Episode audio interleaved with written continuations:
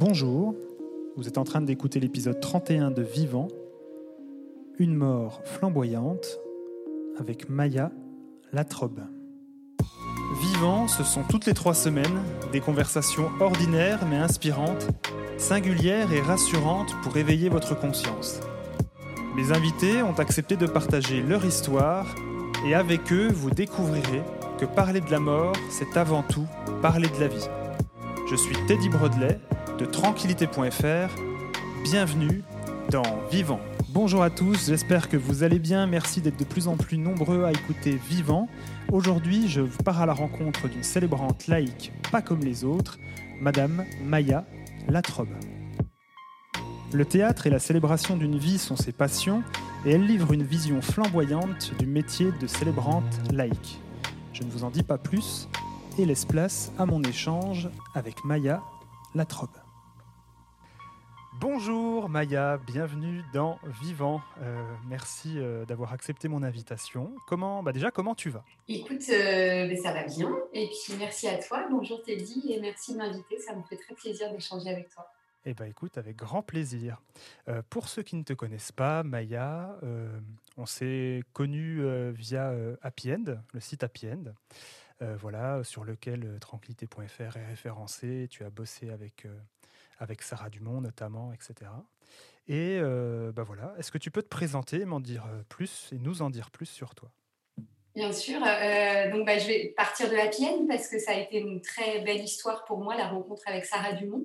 quand j'ai commencé à réfléchir à ma reconversion professionnelle, enfin, à identifier une reconversion professionnelle dans le funéraire, j'arrive du théâtre, mais on pourra peut-être en, en, reparler. Sarah, ça a été la première personne que j'ai rencontrée sur mon chemin. C'est l'ami d'une amie. On a déjeuné ensemble et ça a tout de suite marché. On a tout de suite vu qu'on avait des valeurs communes et une idée un peu commune euh, de ce qu'on avait envie d'inventer de, dans le domaine du funéraire. Et, euh, donc, quand j'ai eu mon diplôme, c'était le 10 février, mon diplôme de conseiller funéraire, et ben, j'ai commencé le 11 février à travailler pour Sarah dans, au sein d'Apiel. En fait, c'était le moment où on lançait l'annuaire professionnel des nouveaux acteurs du, funéraire, dont tu fais partie avec Tranquillité et puis plein d'autres super, euh, super prestataires. Et, euh, et, donc, moi, j'ai accompagné Sarah sur le lancement de cet annuaire jusqu'à début juillet. Voilà, sur les quatre premiers mois, j'étais j'avais pas encore envie tout de suite de me lancer comme créatrice de cérémonie, qui est mon, mon projet de départ et, le métier que je fais actuellement. J'avais euh, la formation est assez courte, hein, c'est deux mois et demi de formation et moi non un mois et demi de formation et moi j'avais fait deux mois de stage en pompe funèbre. Donc euh, et, on n'a pas droit à l'erreur sur les enterrements, donc il y, a, quand même cette idée de de, de pouvoir euh, voilà de, pouvoir un peu se comment dire compléter sa formation avec des rencontres, en écoutant ce qui se fait, etc. Et Happy End, pour ça, c'était juste euh, parfait. Ok, donc euh, du coup, euh, tu t'appelles Maya. Oui, je m'appelle Maya. Tu as, quel âge, tu as quel âge, Maya? Tu viens J'ai 46 ans. J'ai 46 ans. Je suis née en 1975.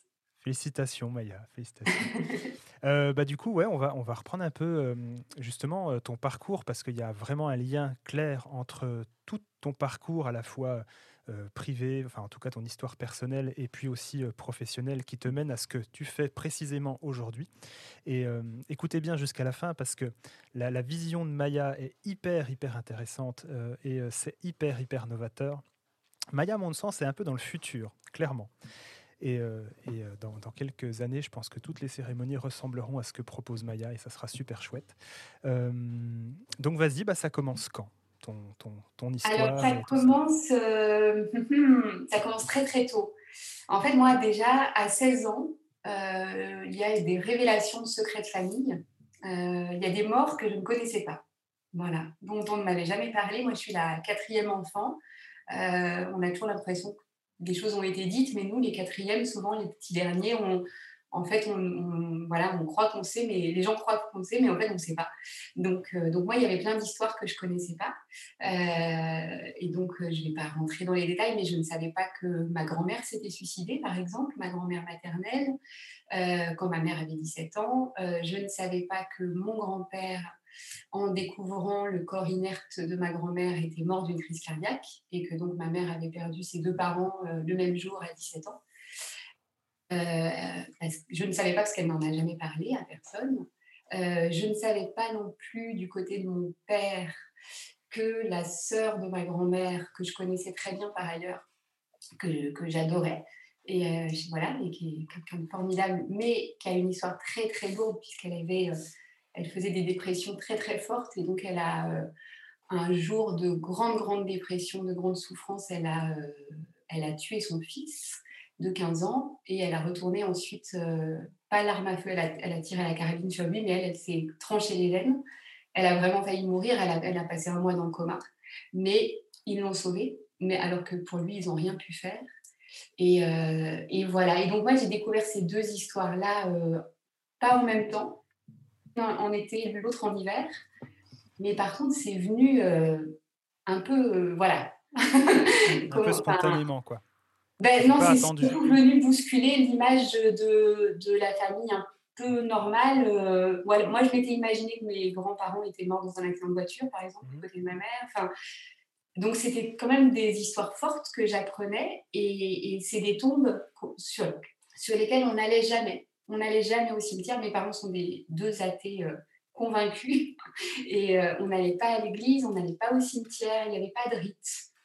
Voilà, et donc c'est des gens qui étaient absents de nos vies en fait. Ce, jeune garçon, par exemple, euh, Jean-Antoine, il était absent de ma vie alors que c'était le cousin de mon père. Mon père avait 17 ans quand il est mort, c'était il passait toutes ses vacances avec lui. Enfin, ça a été un deuil très important pour mon père.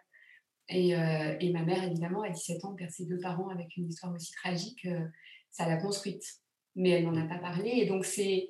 Voilà, donc les morts ont, se sont invités très très tôt dans mon histoire, on va dire. Euh, j'ai pas, voilà, j'ai pas plus travaillé cette question-là. Moi, j'ai ensuite, j'ai en termes de vie professionnelle, euh, j'ai d'abord fait des mathématiques. Ça ne m'a pas plu. Je suis allée faire de l'économie. Ça ne t'a pas, plu non plus. plus Et puis finalement, j'ai découvert euh, ce qui marchait très bien euh, pour moi, qui était le monde du théâtre. Euh, en étant en faisant beaucoup de théâtre en amateur, du théâtre et du clown en fait. C'était surtout le clown que je pratiquais, mais vraiment dans la, dans la sphère amateur. Et après, par contre, j'ai fait une licence de conception et de mise en œuvre de projets culturels. C'était les tout débuts de la médiation culturelle, en fait. Euh, ils, initiaient comme ça des formations. Euh, on était la première promo, en fait, à la, fac de sociaux de Lyon 2. Et on était euh, voilà, une trentaine à avoir des projets et des profils très différents. Et, ça a été des rêves d'études, quoi. Vraiment, c'était génial. Et, on a tous été. Donc, il y avait un stage de fin d'année de, fin à faire et on a tous été embauchés par nos, les, compagnies ou les théâtres ou les structures qui nous avaient pris en stage. Et moi, j'ai passé 20 ans dans ce métier euh, que j'ai adoré euh, et dont 16 ans dans le dernier lieu que j'ai fait, qui était le théâtre Romain Roland Bidulf, où je suis arrivée comme relation publique, puis chargée de communication, puis secrétaire générale pendant 11 ans. Voilà, donc ça a été une histoire de, une belle histoire de famille, un, grand bateau. C'était un théâtre et un cinéma et aussi une maison de création théâtrale. Donc, on, on emmenait des, spectacles en tournée, etc. On faisait plein de choses, c'était chouette. Et du coup, à quel moment ça t'a rattrapé le funéraire Alors après, dans, en perso, euh, j'ai euh, j'ai toujours euh, pris la parole aux enterrements. J'ai toujours trouvé que c'était important, sans que ça me soit, sans que ce soit un modèle qui, qui m'était forcément donné par ma famille, etc. Mais je me souviens de l'enterrement de la, la sœur de mon grand-père, donc celui qui est mort d'une crise cardiaque, euh, donc était une bretonne, euh, une vieille fille euh, infirmière militaire que j'adorais vraiment, qui était un peu ma grand-mère de cœur. Et, quand elle est décédée, elle est décédée après un, long séjour en EHPAD, etc. Et, donc c'était dans un petit village en Bretagne, et donc évidemment l'enterrement était à l'église, même si elle n'allait jamais à l'église, etc. C'était le protocole classique, on va dire. Euh, et, moi, j'avais euh, envie de dire un texte sur elle tellement je l'avais aimée. J'étais la seule euh, de mes frères et sœurs à, avoir fait le déplacement. C'était en Bretagne et tout le monde habitait plutôt en, Rhône-Alpes. Je suis née à Grenoble, moi. Et, j'avais envie de représenter aussi la fratrie et, ce lien qu'elle avait eu de vraiment de, grand-mère qu'on avait tous aimé. Et donc j'avais demandé au prêtre de dire un texte.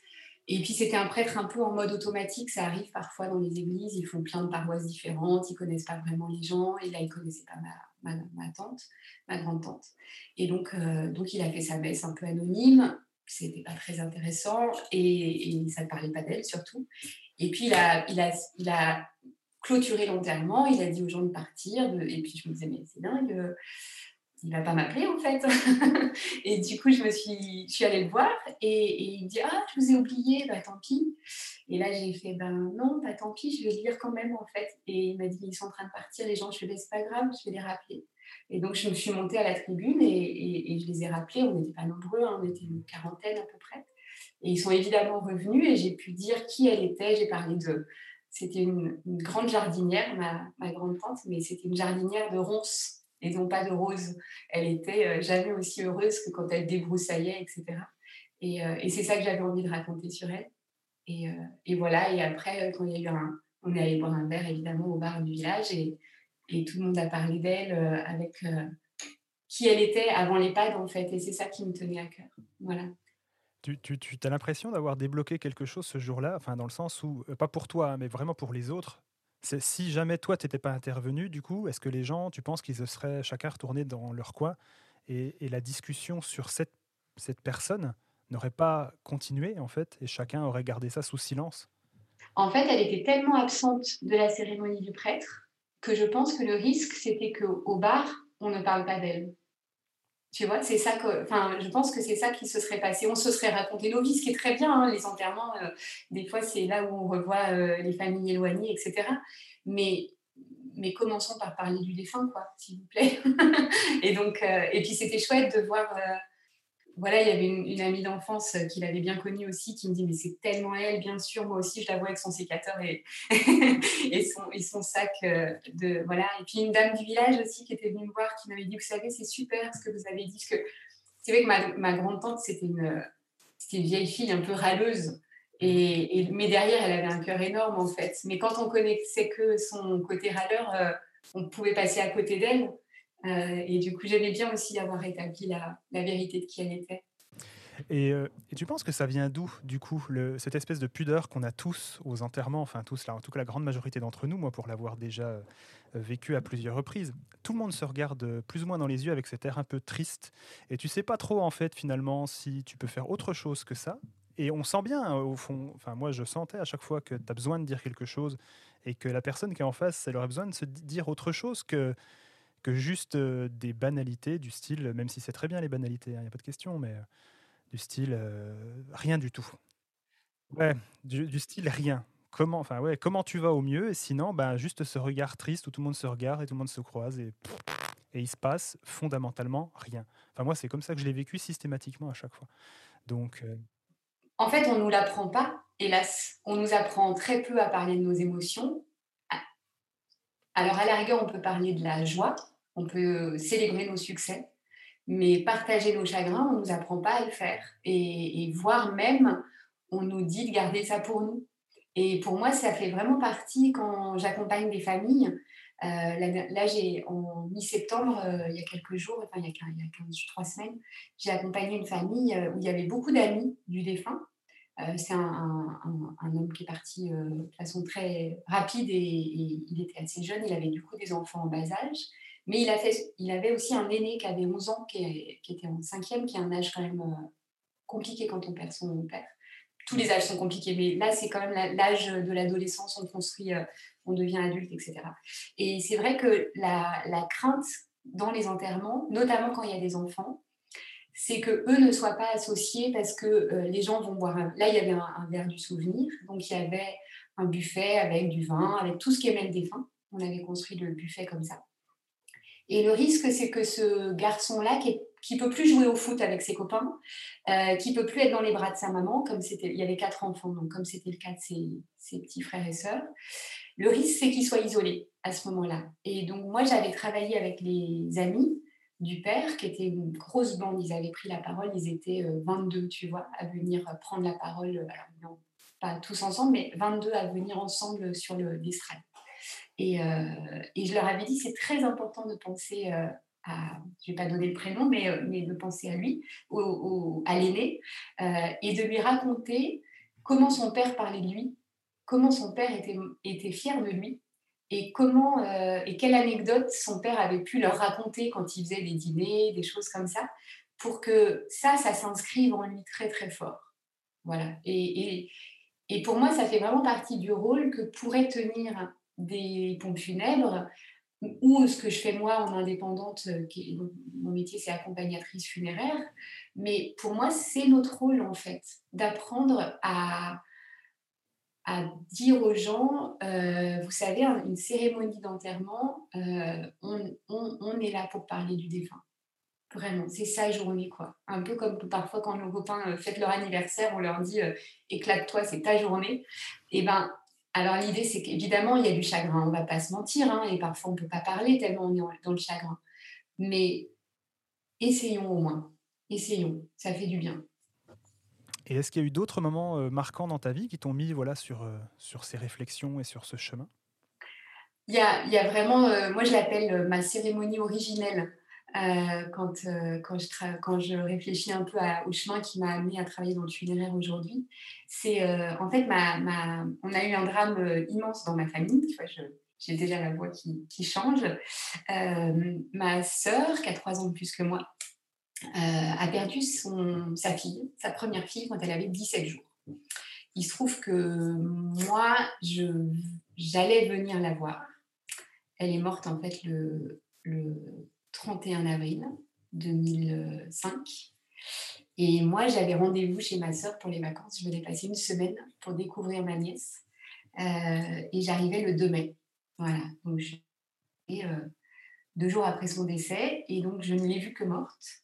Euh, moi, je suis la seule rousse de la fratrie. Et cette petite fille, elle était rousse. Elle était magnifique. Elle s'appelait Lucie. Et du coup, ça a été très important pour moi de m'impliquer dans l'enterrement. Parce que je ne savais pas quoi faire de ce chagrin. C'était horrible, c'était impensable. C'était une, mort subite du nourrisson euh, inexpliquée, inexplicable, un, arrêt cardiaque. En fait, elle n'a pas pu être sauvée. Ma sœur habitait dans la, profonde campagne, il n'y avait pas d'hélicoptère. Enfin, je te la fais courte. Mais c'était horrible. Et, euh, et, donc, je me suis dit, mais là, euh, fou, il va falloir vraiment qu'on s'entraide, il va vraiment falloir qu'on mette de la lumière parce que ma soeur, elle n'arrivait plus à se lever le matin, enfin, c'était terrible. Et, donc, euh, et donc, moi, j'ai appelé euh, tous les copains de Grenoble, je leur ai dit, il faut que vous veniez, c'est hyper important. Tous ceux qui peuvent, il faut que vous veniez. Euh, j'avais... il se trouve que mon meilleur ami de collège est le frère du mari de ma soeur. donc, on est... et c'est un grand musicien un grand saxophoniste. Euh, mon frère euh, est aussi un musicien, il joue de la guitare. Donc, on a prévu qu'il y ait de la musique. Après, j'ai envoyé mon, mon mec euh, chercher l'hélium à 150 bornes. il était ravi.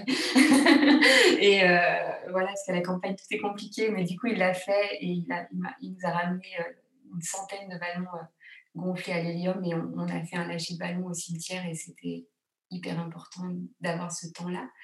Euh, on a réussi à choper la chapelle du village. En fait, ma sœur, elle tenait un gîte dans un tout petit, tout petit hameau. Et euh, ils avaient les clés de la chapelle qui était un peu abandonnée, dans lequel il y avait une messe par an. Du coup, on a appelé le prêtre qui nous l'a évidemment euh, laissé. Et donc, on a, on a, moi, j'ai passé une journée à nettoyer cette chapelle, mais ça m'a aidé en fait. Et on a mis des fleurs partout, on a mis des photos de la, de la petite. Et puis ma soeur, elle avait beaucoup passé, elle avait passé beaucoup de temps à écouter la calasse pendant sa grossesse, donc on a fait résonner la calasse euh, dans cette chapelle. Euh, voilà, beaucoup. on a saoulé les voisins, je pense, mais nous, ça nous a fait beaucoup de bien. Et puis on a, on a parlé, on a parlé, on a parlé. Enfin, on a dit le, jour J, en fait, on a, on a lu des, on a dit des textes, on a, on a, moi, voilà, on a lu évidemment Victor Hugo, enfin tout ce qui nous aidait bien en fait, tout ce qui nous aidait. Et, euh, et, après, on est allé au cimetière. Euh, là, on a refait de la musique. C'est là qu'on a fait le, lancer de ballon. On a redit encore un peu des poèmes. Et, euh, et puis après, on s'est retrouvés tous sous un grand arbre, un peu comme le baobab en Afrique, tu sais. Euh, c'est un grand arbre un peu improbable, hein, qui était dans un champ à côté du cimetière et c'était en, plein, enfin c'était au mois de mai. Et donc on, on est allé improviser, on, a acheté, on est allé acheter des bières, des chips, des machins et on a fait, on était sous cet arbre entre, avec tous les copains de, d'enfance qu'on avait en commun avec ma sœur euh, qui était là. Et, euh, et on s'est fait du bien, vraiment. On s'est parlé, on s'est à cœur ouvert. Et, et, le soir, en fait, ma sœur, elle m'a dit un truc euh, qui était vraiment un, cadeau parce qu'on était loin trois jours avant. Elle m'a dit c'était une belle journée, cet enterrement. Et c'était vrai, c'était une belle journée par rapport aux autres. Et, je me suis rendu compte, ça, ça a été très très fort en moi, c'est-à-dire je me suis rendu compte de l'importance du rite funéraire. Parce que c'est long un deuil, hein, clairement. Moi, je, tu vois, je pleure encore quand j'y pense et tout. C'est, ça va, on ne va pas résoudre avec un bel enterrement la souffrance euh, de, de, voilà, de perdre un bébé. Hein. Et, euh, et, encore moins pour les parents. Mais, euh, mais par contre, quand ça ne va pas, on, peut replonger dans ce moment-là où vraiment on s'est senti épaulé, on s'est senti aidé euh, par les autres, on s'est senti aussi euh, éclairé par des textes de poètes ou par des chants de la calasse, enfin, et, ça fait du bien d'avoir euh, cette ressource-là. Voilà. du coup, c'est vrai, voilà, c'est plus un, c'est au-delà de la cérémonie classique, c'est vraiment un exutoire, quoi. C'est le, c'est toute la fonction funéraire qui a été oui, par les, par les athées. je suis d'accord avec toi. Normalement, c'est toute la fonction de ces moments-là. Sauf que ben, aujourd'hui. Ah ben aujourd'hui, quand, on, est athée, euh, quand on est athée, c'est triste. Hein. Moi, j'ai une, collègue de travail qui était très, très croyante et euh, qui était très impliquée dans sa paroisse. Et, et quand elle est décédée, voilà, il y a quelques années, on a fait il, y avait une messe dans l'église de son quartier. Franchement, c'était sublime, quoi. C'était sublime parce qu'elle, elle, c'était elle. C'était complètement elle. Et, et c'est vrai que les religions, elles, savent, elles savent enterrer leur mort. Quand, quand, quand, quand c'est quelqu'un qui est croyant, qui fréquentait, etc., ils savent très très bien prendre ça en charge. Nous, les, les athées, euh, les laïcs, euh, on, est un peu plus... Euh, c'est un peu plus compliqué. Quoi. moi, j'ai perdu ma mère il n'y a pas longtemps. Franchement, heureusement que j'étais fraîchement alors, j'étais pas encore diplômée parce que voilà, j'étais encore à l'école. Euh. voilà, tu avais des connaissances en tout cas sur le sujet. Heureusement que je me suis occupée de la cérémonie, en fait, pour être claire. Parce que mmh. si ça avait été le maître de cérémonie qui m'a été proposé, euh, il, il, fallait que je remplisse un tableau où je mette euh, les trois valeurs de ma mère. c'est cauchemardesque de demander ça aux gens. Je veux dire, c'est horrible. Et c'est un texte par cœur que le gars va répéter à 11h, puis à 11h30, puis à 14h, puis à 14h30. Enfin, c'est pas possible. Hein. Moi, je, je, je, je veux dire, j'étouffe hein, si on fait ça euh, pour ma mère. ça, ne, ça, ne, me convient pas du tout. et donc, moi, on, voilà, on a enterré ma mère avec de la musique, avec, euh, avec qui elle était, quoi. Qui elle était, c'est fondamental. Et du coup, aujourd'hui, avec toutes ces expériences-là, tu veux, tu, veux, tu veux proposer quoi ou tu proposes quoi Je propose. je, suis au stade de je veux, mais j'ai été, euh, j'ai été en effet au stade de je veux pendant une année, j'ai vraiment pris une année pour réfléchir à, tout ça. Non, même pas, non. Un, ouais. Si, un petit peu, voilà. J'ai identifié ce projet de reconversion euh, pendant un, un, c'était un stage qui s'appelait Accompagnement au retour à l'emploi. Mmh euh, moi, j'ai fait un burn-out, hein, euh, voilà, comme beaucoup de gens. c'est la maladie du moment. Donc, j'ai fait un burn-out à 45 ans, 44.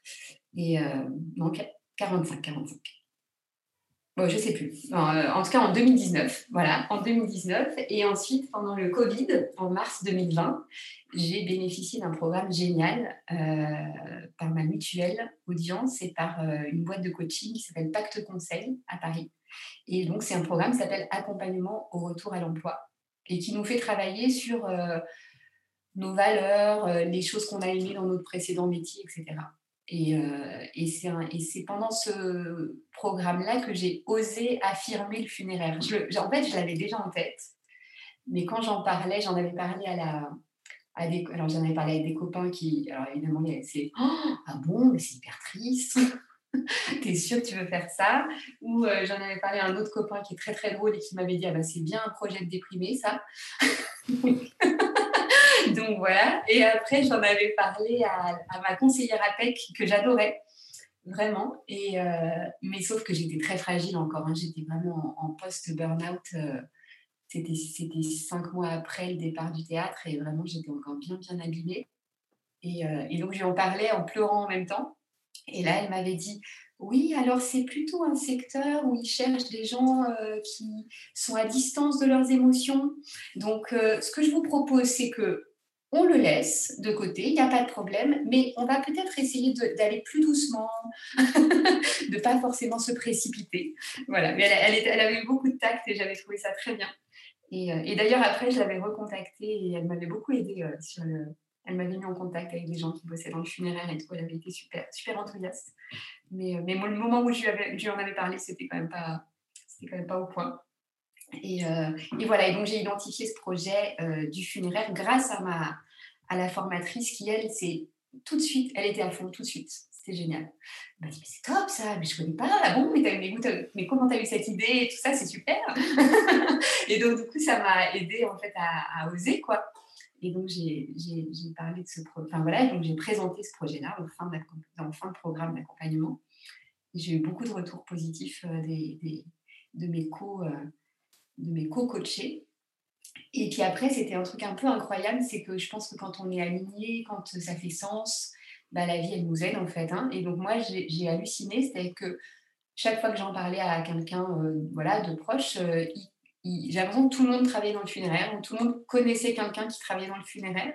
Donc j'ai été très vite orientée vers Sarah, par exemple, qui était quand même géniale, parce que c'est quand même la référence à Pienne. Hein, on va, on va Et Sarah, elle a fait un boulot génial de, de prospection, de, de, regard sur le funéraire, etc. J'adore son travail, vraiment. Et elle a un livre qui s'appelle euh, mon enterrement comme je veux, qui est, qui est vraiment top. J'en ai parlé il n'y a pas longtemps. Ouais, voilà. Et après, euh, euh, j'ai été très, très vite orientée aussi vers Valérie Guillot-Sionest, qui est une euh, funeral planner qui a 7 ans d'expérience maintenant, 7 ou 8 ans, qui était en fait l'amie d'enfance de mon voisin. Bah, ça, ça ne s'invente pas non plus. Donc, je me suis très vite retrouvée à déjeuner chez elle. Et voilà, c'était super. Elle était hyper bienveillante très enthousiaste aussi euh, sur le fait qu'il y ait de nouveaux, de la jeunesse qui arrive, euh, pas de la jeunesse relative, hein, mais de la jeunesse qui arrive sur le... Un nouveau regard en tout cas. Ouais, un nouveau regard qui arrive pour faire ce métier-là. Et, euh, et, puis voilà, et puis, et puis plus, plus, plus, quoi. Et, et donc j'ai voilà, fait mes stages après de découverte, etc. Et ça a été limpide en fait, vraiment limpide.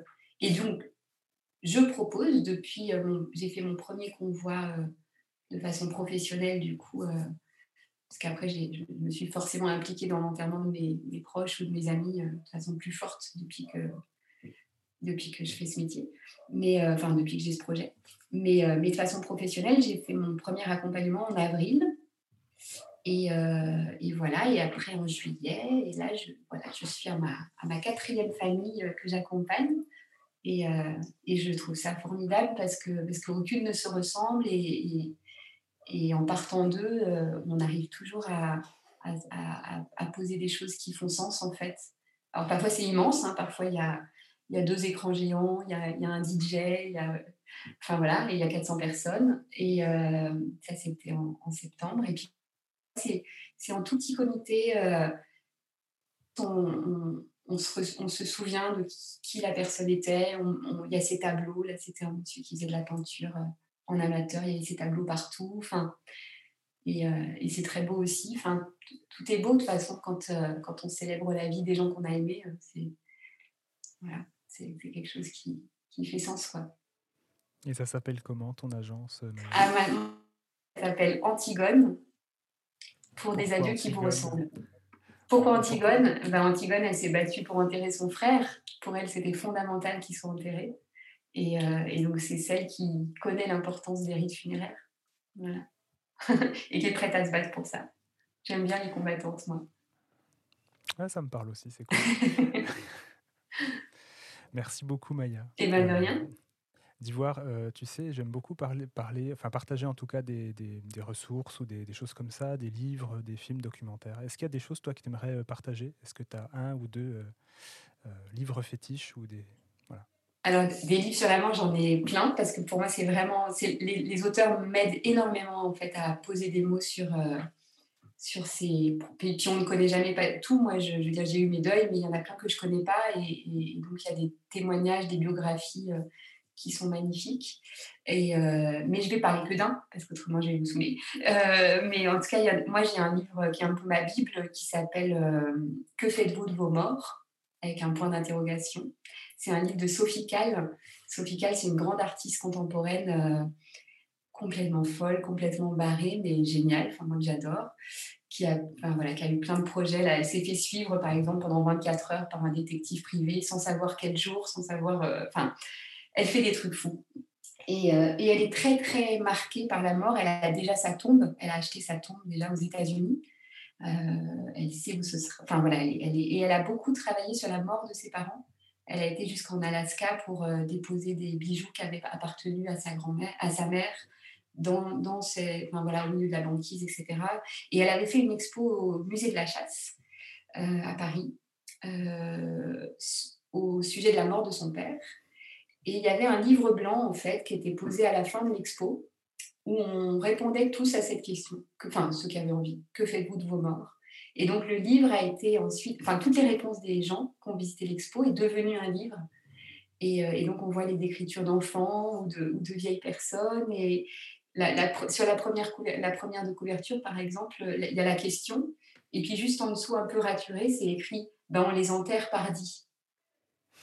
Euh, et, et, ça, c'est le livre. Voilà. En fait, tout le monde a une réponse à cette question-là et elle est différente pour chacun et elle est belle chez chacun. Voilà. Moi, c'est un livre que j'adore. Merci beaucoup. Est-ce que tu aimerais ajouter quelque chose avant que je te laisse le mot de la fin, Maya? Eh ben, j'aimerais vraiment, vraiment, vraiment que les gens euh, ne passent pas à côté de l'enterrement de leurs proches. Voilà. Euh, il y a vraiment des nouvelles. Euh, je vais reparler d'Apienne, mais voilà, il y a un annuaire professionnel avec des pompes funèbres qui vraiment travaillent sur des adieux personnalisés avec des officiants, avec des fleuristes, avec des gens qui font des démarches administratives comme toi, avec énormément de bienveillance. Il y a moyen d'être entouré de bienveillance quand on est endeuillé aujourd'hui. Et, et, du coup, ben, voilà, n'hésitez pas si vous avez besoin à aller sur Happy End, trouver les ressources. Du coup, après ça, je te laisse le mot de la fin. Mais c'est ça le mot de la fin Oh non On dira que c'est le mot de la fin. Après, si moi tu veux que je dise la, la... Moi j'aime bien finir ma, cérémonie sur la citation de Malraux tu, ah, vois, tu vois que tu as quelque chose. J'ai toujours un truc à dire, moi, tu sais. Et, euh, mais non, mais j'adore cette citation et il dit euh, le, le, véritable tombeau des morts, c'est le cœur des vivants. Et j'aime beaucoup cette phrase. Ah, je confirme. Bon, ça me plaît tout ça. Bon, bah super. Merci beaucoup, Maya, d'avoir partagé ce moment avec nous. Merci à toi, Teddy. Bah de rien. Vous qui écoutez, bah voilà, écoutez. Euh, j'espère en tout cas ce que Maya vous, a dit aujourd'hui, vous a raconté, fait écho chez vous, et que euh, voilà, le prochain coup, le plus tard possible, en tout cas, vous serez confronté au décès d'un proche, mais malheureusement dans la vie, bah, c'est comme ça que ça se passe. Et vous penserez un petit peu à ces mots et, euh, et pourquoi pas faire appel à Maya ou à plein, plein d'autres personnes bordées de bienveillance. Voilà. Je vous souhaite une belle fin de journée, Maya je te souhaite une très bonne fin de journée et puis à très bientôt. Prends soin de toi. Oui, à bientôt, Dédie. Au revoir. Voilà, c'est fini pour aujourd'hui. J'espère que cet épisode vous a plu. Si c'est le cas, je vous invite à laisser un avis 5 étoiles sur Apple Podcast et Spotify, comme toujours, euh, ainsi qu'un petit mot gentil. Ça aide Vivant à se faire connaître, à gagner en visibilité et ça fait toujours plaisir. Je vous invite également à nous rejoindre sur la page Facebook et Instagram, at Vivant Podcast et à partager et commenter les épisodes. Vous pouvez également échanger avec moi sur les réseaux sociaux. Euh, voilà, ça me fait toujours euh, très plaisir d'avoir vos retours et de pouvoir euh, bah, discuter avec vous. Voilà, tout simplement. Vous pouvez également vous abonner à la chaîne YouTube de Vivant, at Vivant Podcast. Vous êtes de plus en plus nombreux à découvrir Vivant par ce média. voilà, donc c'est chouette. Je vous dis à dans trois semaines pour le tout dernier épisode de la saison. Et d'ici là, prenez soin de vous.